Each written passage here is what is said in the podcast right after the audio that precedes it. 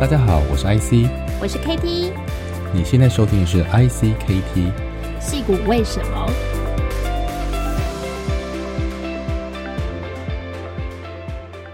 ？Hello，大家好，我是 KT，大家好，我是 IC，欢迎收听戏骨为什么。我们今天的来宾 Harrison 汤金叶先生是 Spokeyo 的共同创办人和执行长。Spokeyo 是美国 Top Two 寻人网站，有超过一千五百万用户来搜寻失联很久的朋友还有家人，并且保护他们的信息不受到诈骗干扰，在社群网站商业领域中占有非常举足轻重的地位。Harrison 同时拥有 Stanford 大学的经济和电机双学士。以及电机硕士学位，让我们欢迎今天的来宾。Hi Harrison，你好。你好，Hello，欢迎欢迎来我们的节目。谢谢谢谢。是，然后哎，所以想要跟 Harrison 聊聊哦，因为我刚刚跟您聊过，知道说，哎，你本来是在 Bay Area，然后算是在这边长大。那但是我想说，可不可以先请您？啊，自我介绍一下，就是您的学经历。哦，好，对，大家好，我是那个 Harrison Tang，我是那个呃，中文名字叫汤金业。呃，我是呃，现在呃一家在美国公司前三大啊、呃、寻人网站 Spokeyo 的那个创办人，共同创创办人跟执行长。那那个也是呃三个小孩的老爸这样子。那我大概是。呃，大学毕业大概二零零六年的时候啊，呃，开始创业，跟我的呃一些室友们，大学的室友们开始创业，那做到今天还是同样的一般人嘛，这样子啊，每天都是你看我，我看你这样子。那在某一方面也是一种呃特别的一种罗曼蒂克吧，所以 做到现在大概有十几年了，所以在网络界也算是老鸟了，这样子。对，嗯。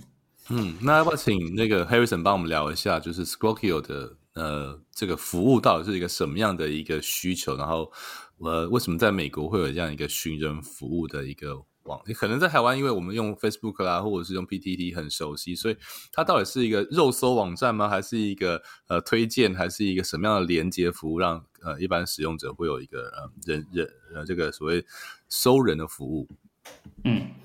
所以 Spokeyo 是一个呃寻人网站，那我们大概集结了呃十五 billion，也就是一百五十亿笔资料。哦，我们把它全部连接到大概呃 six hundred million，也是六六亿啊六亿个个体。啊，在这里个体是人，好、哦、那、嗯、那来帮忙大概有呃十五 million 啊不重复人次，也是十五 million 是一千五百万。啊、呃，越不重复人次来帮忙就是找人这样子。那嗯，找人其实这个蛮有趣的，因为在对。呃社群网站上，大概八 percent 啊八 percent 的呃流量是有关于人名哦，它是第二大个呃不同种社社群的呃搜寻的种类，它是第二大呃 behind 那个呃找找那个地方这样子，所以人、嗯、找人这个是很。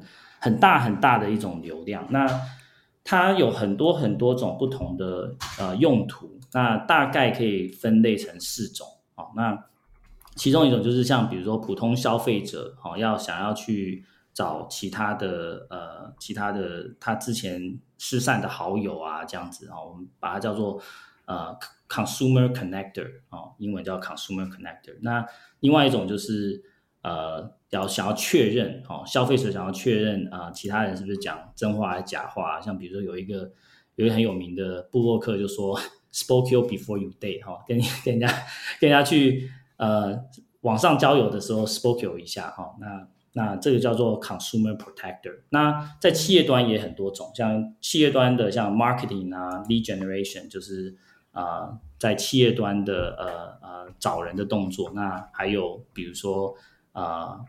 呃，bank 啊，那些银行啊，哦，想要确认这个客户是真的还是假的，哦，洗钱啊，防治法，或者是警察局啊，要找坏人啊，这种也是一种啊，这种这种不同的寻人的用途，这样子，嗯，诶，所以 Harrison，你是一毕业，大学一毕业就开始创业了吗？怎么那时候不是到大公司或者是其他 startup，而是选择？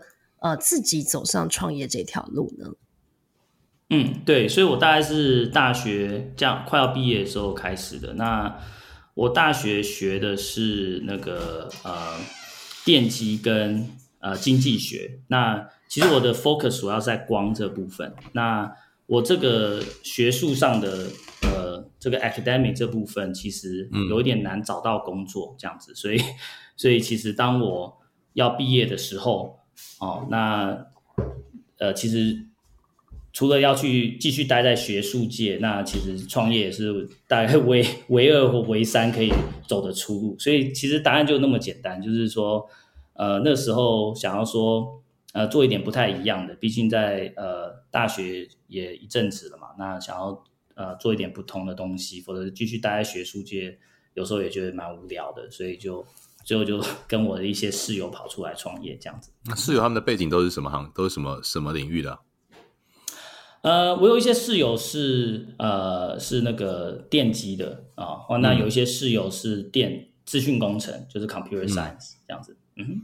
所以你们在开始之前有任何参加创业题目的经验吗？或者是实习啦，或者是你们在大学的时候有一参加社团啦，还是就是你们的感情除了在住宿舍之外，有没有什么呃 project 是你们在创业之前有一起做过的？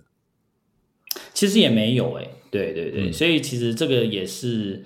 呃，在某一方面也有一点运气的成分啊，因为毕竟很多人也觉得蛮特别的，就是我们第一次做就做起来了，对，就是我没有听到说其他人哦第一次创业就成功了。其实老实说，我们的投资者也是全世界最笨的投资者，就我老爸，他当初给我们钱的时候，后来我才知道他也不太看好我们，所以其实就。对，其实 okay, 其实有点运气。他大概投了多少钱嘛？就是十十几十万这样之类，十万。啊，对对对对，就几十万这样子。我老爸也不是 Bill Gates，对不对？所以所以那 所以那个对，所以也不是特别多钱，但是呃，现在回想起来，就是有一点有点运气的成分在。所以在大学的时候，其实也没有特别想太多，也没有做什么创业的比赛。那个时候也没什么创业比赛了。后来我知道。二零一零年之后，有很多大学都有这些活动，那时那时候也没有，所以就因缘际会就这样做起来了。可是你们都 double E 背景，为什么没有想要做一些比较 hardware 或是这种呃硬体啦，甚至是对是这个呃，就你们你们本身的学这个嗯、呃，对啊，学术专长相关的题目，而选了一个算是比较 internet 的题目呢？嗯，其实本来的时候有一个 project 是在做那个 Skype 的那个滑鼠，就比如说当初的时候那个呃，因为 Skype 很红嘛，那对你你你用滑鼠按这样子呃 Skype 的电话进来，你就把滑鼠接起来就变一通电话这样子，对 所以当初呃在呃就是说 Spokeo 的前身其实在做一个 Skype 的那个滑鼠，那我们就写一个 software。Oh. 对，写一个 software 来来去 drive 这个呃，去驱动这个滑鼠这样子。那后来这个这个软体呢，就慢慢慢慢衍生成一种社群网站集结器这样子。哦，所以是一个 people 的故事。对，我想，假如说很多人觉得说创业是一个那个故事是很简单的，通常那种通常都只是就是一个。呃，新闻的标题吧，那其实背后的故事通常都是有一点曲折。对，大概花了多少时间 pivot 成那个这个 aggregator 啊？其实大概就是一年吧。对，因为大家给一个 idea 的 i 的的一个想法的时间就是大概一年的时间。那假如说呃超过一年或是两年，哦，这个原原来的这个想法。啊，这个 idea 这个点子不成功的话，应该就不成功了吧？那但假如说你只是有一个新的点子，换三个月就想换的话，那可能那可能是因为你没有毅力吧？嗯，哎，这句话很重要。对，对怎么样的一个情境让你们决定就是放弃本来那个 idea，然后然后专心做这个这个收人的这个服务？其实呃，原因其实通常都是很很复杂的，但是其中一个原因就是呃。要一次做软体跟硬体，一个很小的公司来讲，是的确是有一点难的。那那个时候，呃，就觉得说，呃，软体的呃，它的 channel 哦，它的通路会比较简单一点，因为那时候走硬体的话，你必须要跟很多的通路商啊，像比如说，比如说那种 Target，他们要有关系。那我们这几个呃，那种那种小毛头啊，一点关系都没有，当然就比较吃亏一点。对，所以那时候想说，那软体的至少它的呃，它的那个。呃，起跑线都一样，所以那时候就呃打算就是 focus 在软体。那我们想的就是要连接呃，让大家 connect 更多人嘛，就连接更多的人。那那时候社群网站又又呃刚开始了这样子，对，才刚开始。那没几个月就有新的社群网站，那我们就想说，那干脆做一个社群网站集结器这样子。嗯哼是，那嗯，像 Spokeo 是全美前三大寻人搜寻引擎嘛？我我相信这一个领域是相当竞争，那又有要跟比如说 Google 这样本来就是以社群呃本来就是以搜寻引擎起家的公司哦，那你们怎么做出市场区隔性的产品，还有掌握关键技术呢？对，在我们的市场里面，哦，呃，我们主要的。呃，区隔性叫做呃，我们叫做 beautiful data，就是美丽的资料这样子哦，有点像 beautiful mind，be 美丽人生，但是有点不太一样这样子。那你刚刚讲区别性哦，做 positioning 这个动作，它其实有四四个部分哦。那哪四个部分？第一个是你要知道你的 target audience 是谁哦，那你换第二个是你要知道你的 frame of reference 哦，就比如说。呃，东西南北跟左呃呃前后左右什么差别，对不对？前后左右的 friend reference 是你，那东西南北 friend reference 是地球，对不对？所以你要知道 frame reference 是什么。那第三个就是呃 point of differentiation，最后是那个呃 reasons，right 这样子。所以这它这主主要有这四个部分。那那在 B to C 啊、在消费端这个部分，我们的区别性就是我刚刚讲的这个美丽的资料啊，beautiful data。那以哲理来讲的话，哦，资料本身其实是一个个体的展现，是个体的一个语言跟他的一个呃，跟他的一个声音哦。那个体可能是人啊，可能是可能是 device，对不对？那那。呃，有一个很有名的哲学家叫 Wittgenstein，他也讲说，哦，人的语言其实是呃脑海中的影像，哦，它有 correspond to 脑海中影像，也就是说，你用 transitive property 来讲的话，哦，资料其实是在人脑海的一种影像，也就是说，资料本身是一个很美丽的东西，哦，这是哲理方的方的讲。那我们的 goal 就是。怎么把这些资料，怎么把这些个体的声音，把它变得呃更美丽？那用 technology 方面来讲的话，哦，beautiful 讲的是呃呃 user experience 哦，就是 Web 二点零最有名的就是 user experience 跟 design，哦，那。那 data 的部分讲的是 data engineering 跟 data analytics，就是大数据啊，哦，还有这些资料的处理这样子。所以，我们公司呃最特别的地方就是我们是唯一呃垂直整合哦，在 UX 加 data engineering 把它加起来，在我们这个 frame of reference，在我们的 direct marketplace 里面，我们是唯一垂直整合这两部分的公司，这样子。嗯。是，所以，呃，所以，嗯、呃，像最近这几年哦，Apple 还有 Google，像各系统的平台，其实都非常重视个人隐私保护。那在做 People Search 会不会难度更高了呢？那最近的法规对于像你们在做 Search 上面，会不会有很更多的限制？所以，首先，呃，答案是会，会比较难啊。但是，任何一个任何一个困难都是一个呃，都是一个机会嘛，对不对？所以 就是因为你任何时候有难的地方，你的你的那个竞争者也是很难啊，对不对？那假如说你可以，你可以呃，你可以跑得比他更远，就像当初我们公司快倒的时候，我跑去我们这个最笨的投投资者，就是我老爸，我跟他讲说，哎，对不起，老爸，我把你的钱都快要，那这个不孝子都把你的钱都快要花完了，那。他跟我讲说第一句话，他跟我讲说没关系，反正当做我给你，我就把它当做没了。这是他第一个讲，也没有想到要拿回来啊。对，完、啊、第二个他跟我讲的是说，其实呃，成功是最重要的是你可不可以呃跑得比人家更远，对不对？你可不可以跑到终点？就这样子。那你刚刚讲这个 challenge 啊、呃，当然是有 challenge，但是任何一个 challenge，任何一个困难都是一个都是一个 opportunity，都是一个机会，这样子。那刚刚我讲那个，你刚刚讲的这些 privacy 啊，隐私的部分，我们我们首先要知道就是什么是 privacy，什么是隐私。哦，那隐私不是零跟一，哦，它是它是有一个，它是像一个彩虹一样。哦，那在呃有一个蛮有名的呃呃 psychology social psychologist，就是呃呃社会心理学家。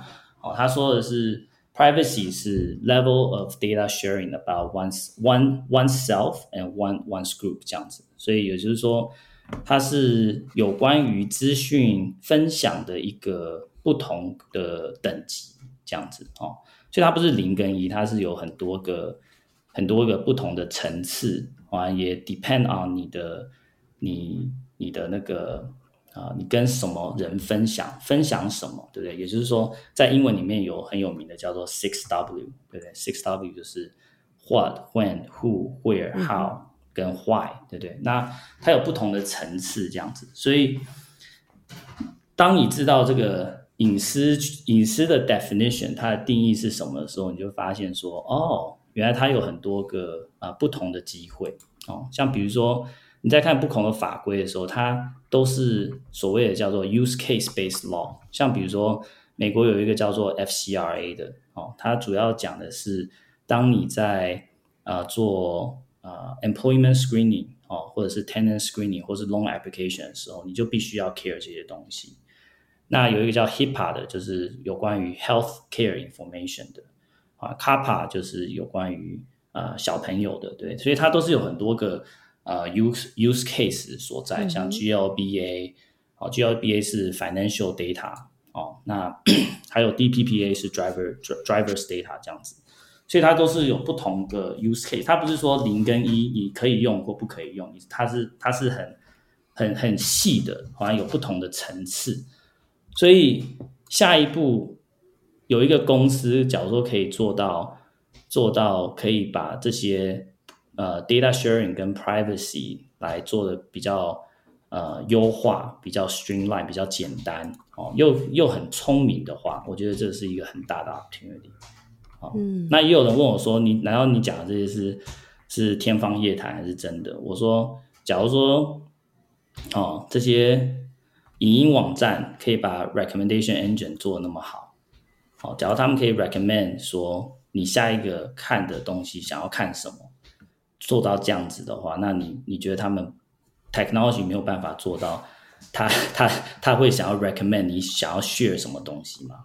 哦，答案当然是可以啊，只不过有没有人做这样子？对，嗯，那在 Web Three 的领域啊，嗯、特别是着重，比如说 prime，嗯，应该是说资料同步验证这件事去中心化，你觉得对于像你们公司的发展有没有一个很大的刺激，或是你有看到？这个领域对于呃，像搜寻引擎，然后有一个新的机会存在。嗯，所以因为我们毕竟是 data company，所以我们很 care 这个 definition，这样子就是定义是什么。那我们首先要定义什么是 Web 三。那 Web 三其实很多人在那边讲来讲去，那大部分呃，至少大家可以公认的是 Web 三的其中一个定义就是去中心化，也就是 decentralization 这样子。那 decentralization 的定义是什么？什么叫去中心化？那 decentralization 的定义在英文就是啊、uh,，no the opposite 哦，啊，反向就是 the opposite of centralization，where a power and control right it belongs to one single entity or a few，就是说，呃，与其是一个人或是一个个体，或是几个个体哦，拥有或是啊啊。能够 control 啊，控制这些东西是很多很多的个体跟啊来控制的这样子。那它最终的展现呢，其实就是呃 ownership 啊，就是每一个个人每一个人人哦都有对他的呃我们在讲 identity 身份资料的时候哈，在这个领域上，他讲的是每一个人都可以去 control 跟 own 拥有他自己的身份跟资料，好，所以所以 decentralization 去中心化的最终的展现啊，就是就是在这里。也就是说，换个角度来讲，假如说 Web 一是有关于让人可以读取，哦，读取资料，那 Web 二就是让人可以不但可以读取，也可以创造资料，就是 read 跟 write，对不对？read 可以不但可以读取，也可以创造，也可以写资料。那 Web 三就是读取、创造，再加上拥有。所以这个 concept，这个。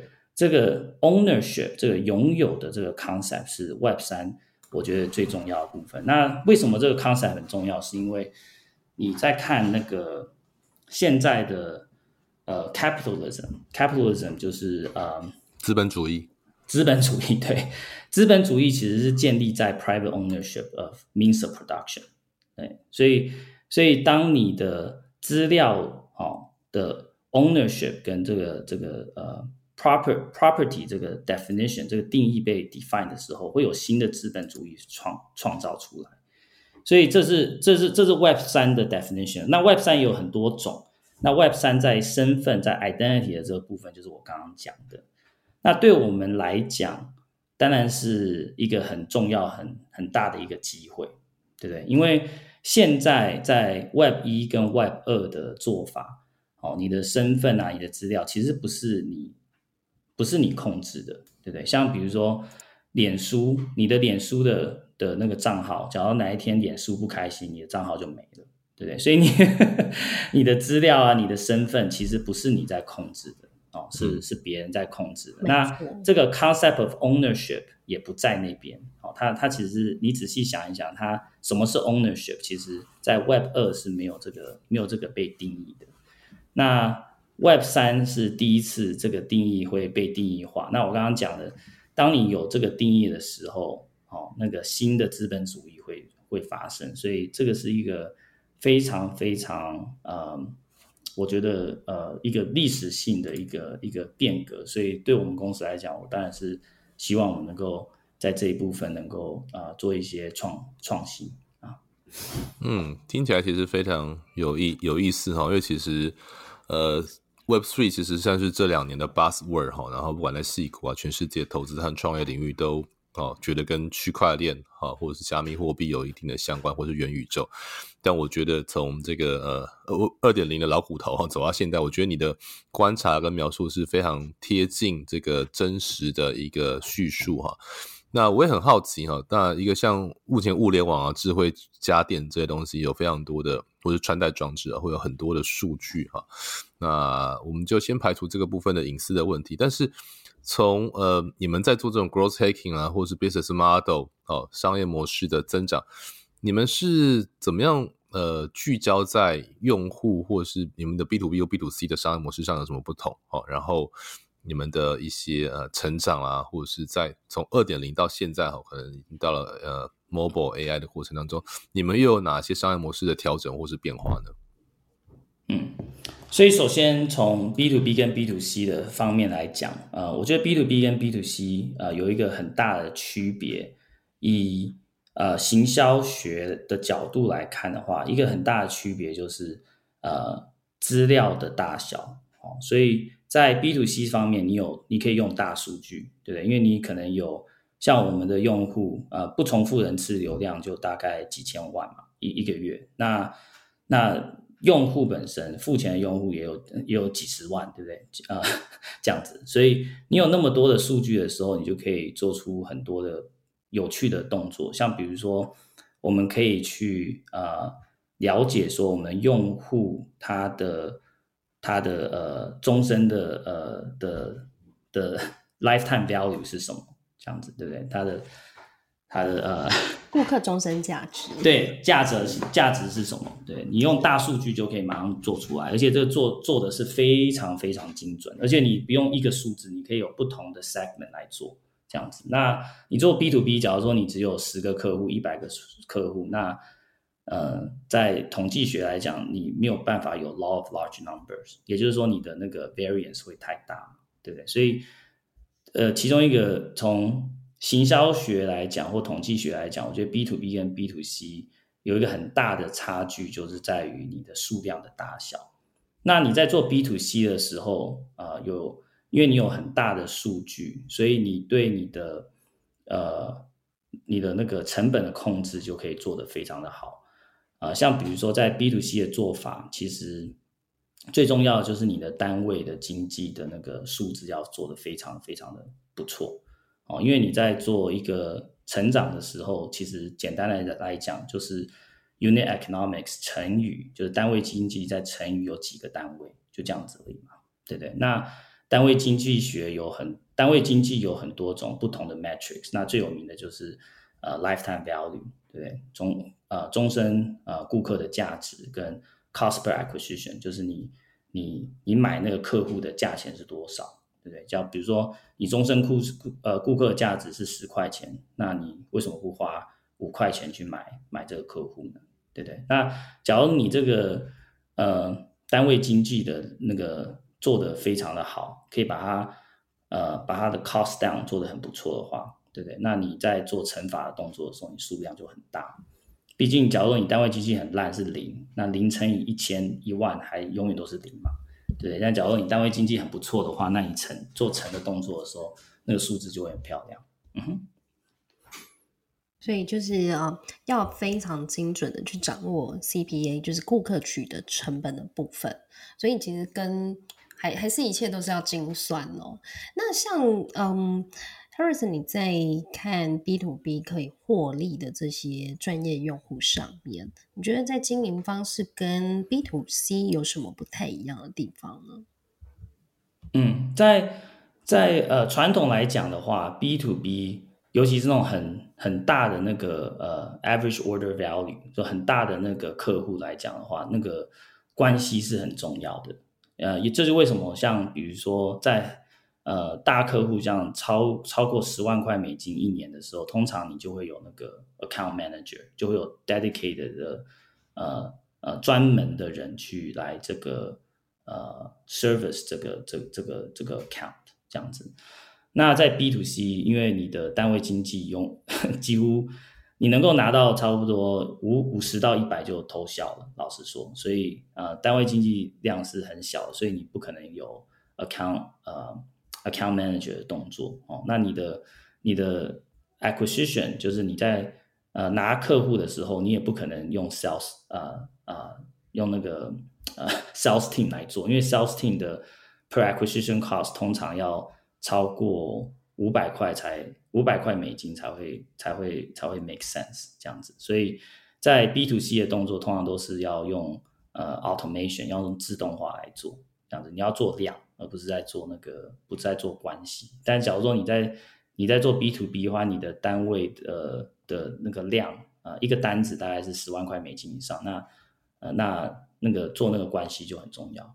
所以目前现在，嗯，像你们主要的客户啊，客户群大概会，呃、嗯，我们刚刚之前稍微聊过哦，大概分成几个形态的客户群呢？因为我觉得好像，呃，我们一般可能大众都觉得说，啊，我我需要可能去搜寻一个可能我的亲朋好友，但是除此之外。对于像企业界来讲，哦，收人服务对他们来说非常重要，然后需要付钱的这个部分，那可以帮我们介绍一下？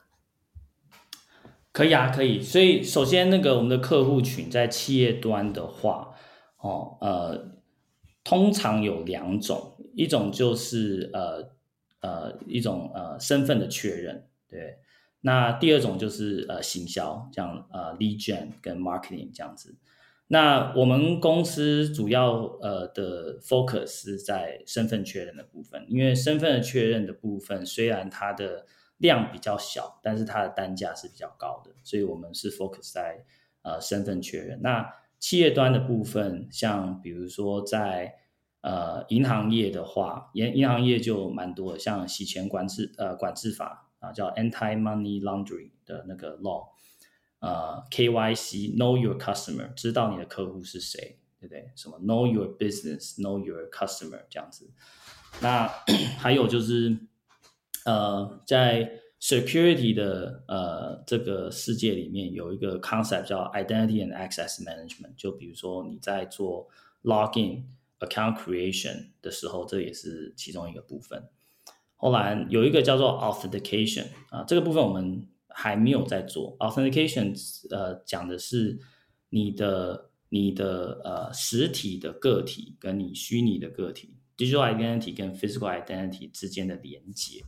哦，像比如说我们在做 security 的时候啊，大家都讲说 digital digital account 你要做 encryption 加密解密的动作，但是有没有人想过，假如说呃那个人的他忘记他的 password，或者他 password 被盗，那那那坏人还是可以，你再怎么加密解密，你的 digital identity 再怎么的再怎么安全也没有用嘛。所以 authentication 这个部分呃是是非常重要的。那通常 authentication 就会加呃就会包括像呃 biometric，像比如说你的呃 facial recognition、facial matching、liveness matching 啊，哦 fingerprint，这是 biometric，也有是。呃、，secret passcode 什么呃、，SMS 呃、那些 messaging 的 OTP 的 verification，email verification，social login 一大堆的，所以这就叫做 authentication。所以有很多很多不同种啊，不同种的身份确认，这是企业端啊所需要的。谢谢 Harrison 的这个帮我们。呃，解释了非常多，呃，在收人服务哦、呃、这方面，对于 To C 还有 To B 不同族群的经营还有增长的方式哦。那我也在之前您的专访中，呃，了解到说，其实 Spoke 的年营收已经超过八千万美金。那你们大概是两千零一零年以前就开始获利了吗？对，我们是两千零八年开始获利的。哇，真的很厉害耶！所以在一开始的时候呢，你们就没有接受过创投的资金？对，我们就是自己自己这样子呃，bootstrap 这样上去的。对，嗯。那那时候呃是怎么样的想法？因为我我觉得嗯，跟矽谷一般的其他的 startups，他们的想法其实很多都是我一开始就要拿创投的钱，然后快速的增长，而不是以自己就是 make profit 为目标。我我你们当初是怎么来设定？就是说我要先以盈利为目标，让自己先茁壮，而不是先拿创投的钱？还是跟家人的投资有关系？一开始就很多了，其实也都不是，其实就是说当初呃有一些因缘巧合，但也有一些是呃企业文化，但是因缘巧合方面就是呃当初呃我们有试着去拿钱，但是那个时候其实创业环境没有到后来那么的、嗯、那么的热门，所以也就拿不到，就这样子而已。那后来呃后来开始赚钱之后。呃，当然有一些机会，但是也就不需要，因为你已经赚钱了，对不对？你突然给那么多钱，也不知道要做什么，所以其实就是这个就是因缘因缘巧合的地方。为什么我们没有拿 VC 的钱？其实我们也没有，有些人把 VC 哦、呃、venture capitalist 叫成秃鹰，什么 vulture capitalist，我们没有这种，嗯，我们没有这种想法啦，我们也对他没有什么什么敌意或什么的，但是就是因缘巧合，我们就没有拿。就没有拿钱这样子，会不会是你没有遇到同行的竞争者，然后用这种呃高资本的方式跟你们竞争啊？会不会这是另外一个可能性？其实你们目前在在成长过程当中，应该也有遇到遇到同业吧？对，是有的。那他们也是拿很多钱。那在二零一八年那个已经刷了一批了嘛？那嗯，现在我不晓得，希望能够再刷另外一批。通常。景气好的时候是不会，这些拿这些钱的人是不会被刷掉。那景气不好的时候，那那其实是谁有实力就比较容容易看得出。所以某个角度，你们是因为刚好经历了零八年，然后在那时候之前你们已经获利了，所以某个角度真的是蛮既幸运也是因为实力啦。我觉得其实这都是相辅相成的。那时间点，然后加上那个时间，就像你讲，可能一批的对手因为这个呃金融风暴而。而被洗出这个局外，那你们呃也在比较呃正确的时间，好有一个很好的这个呃成长的轨迹。所以再往下看的话，你觉得你们接下来最大的挑战，还有呃，像刚才可能聊到像 Web Three 啦，或者是我刚才可能聊到像穿戴装置啊、或者是物联网这一块，你们觉得你们接下来最大的挑战跟成长的呃可能性会在哪里呢？对，我们最大的挑战，其实到最后都是有关于人才嘛，最后呃呃，都是回归到人，对，对不对？像比如说你今天要做呃 AI 跟那个人人工智慧或什么的，你也需要这种地方的人才。那今天要走 Web 三啊，Web 三通常它的它的呃背景是比较 security network security 这部分，所以在那这种人才又跟呃，人工智慧人才又又又很不一样，对不对？所以到最后都是讲到人。那所以在比较呃上面的讲法的话，就是呃，因为我们的呃我们的策略是垂直整合，对不对？呃，那讲到为什么我很 care 垂直整合，哎，呃，其实讲到最后，就是因为我这个人还蛮想要知道人的本质是什么。那你想要知道什么是人？对不对？哦，尤其这样讲一个有趣的例子啊，呃、像 digital digital identity，哦，digital identity 其实它并不是一个呃一个天然的呃制成物。哦，它不是一个像比如说我们说实实体的个体，你一看就知道它是谁，但是在在虚拟的世界里面，在 digital 在数位化里面，它其实是没有一个 identifier 能够 identify 说，哎，这个人就是你，是没有的。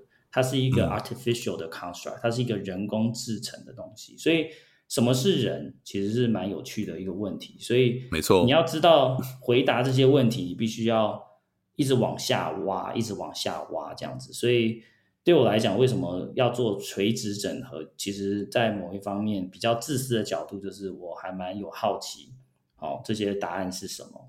那垂直整合有一个很大的问题，就是说你必须要不同种的。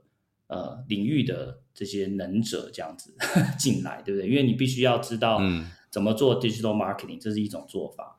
那你必须要知道怎么做设计，你必须要知道怎么做 big data data engineering。那你又必须要知道怎么做 AI，对不对？AI 跟 big data 又不一样了，对不对？所以，后来又要知道 security，又要知道这些东西，所以这个是一个很大的一个。呃，也是自己自己找的啦，自己找的一个很大的问题啊。现在大概多少人呢？我们大概有一百八十个人，对啊。OK OK，都在同个地方，还是有 remote 啦，或者是不同的这个区域？然后业业绩大概这个分布是以北美还有其他国家怎么样的分布呢？对，我们的业绩几乎全部都是在北美。那我们的在二零二零年之前，大家都在 LA，那现在很多人也。也搬到什么德州啊，什么 Atlanta 什么的，所以 现在就到处，okay, okay. 现在就全部都、嗯、全部都有了，这样子，对，就是 hybrid 的方式，okay, 就是有人是 local 上班，有人就已经 remote。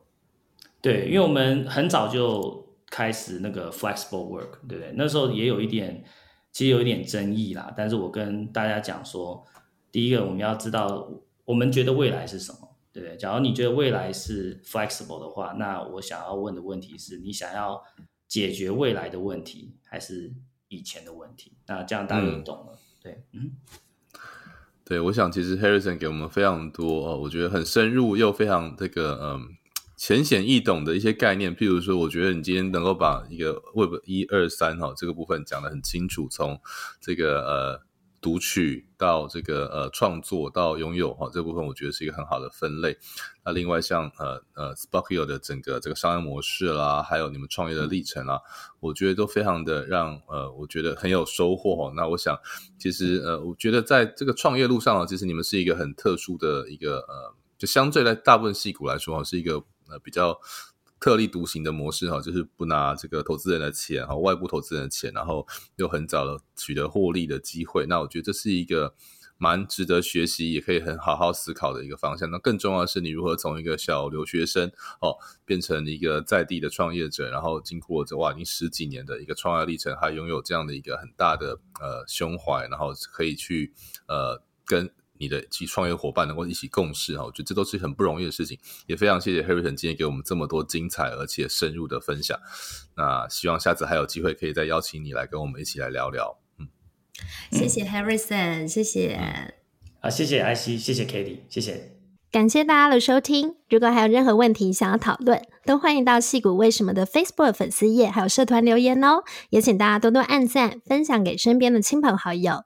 我们在 Apple Podcast、Spotify、Google Podcast 和 KKBOX 也都上线了。你也可以在这些平台找到矽谷为什么。再次感谢国发会，Star Island Taiwan 和数位时代 Meet 创业小记的独家赞助。我们下次再见喽，拜拜，拜拜。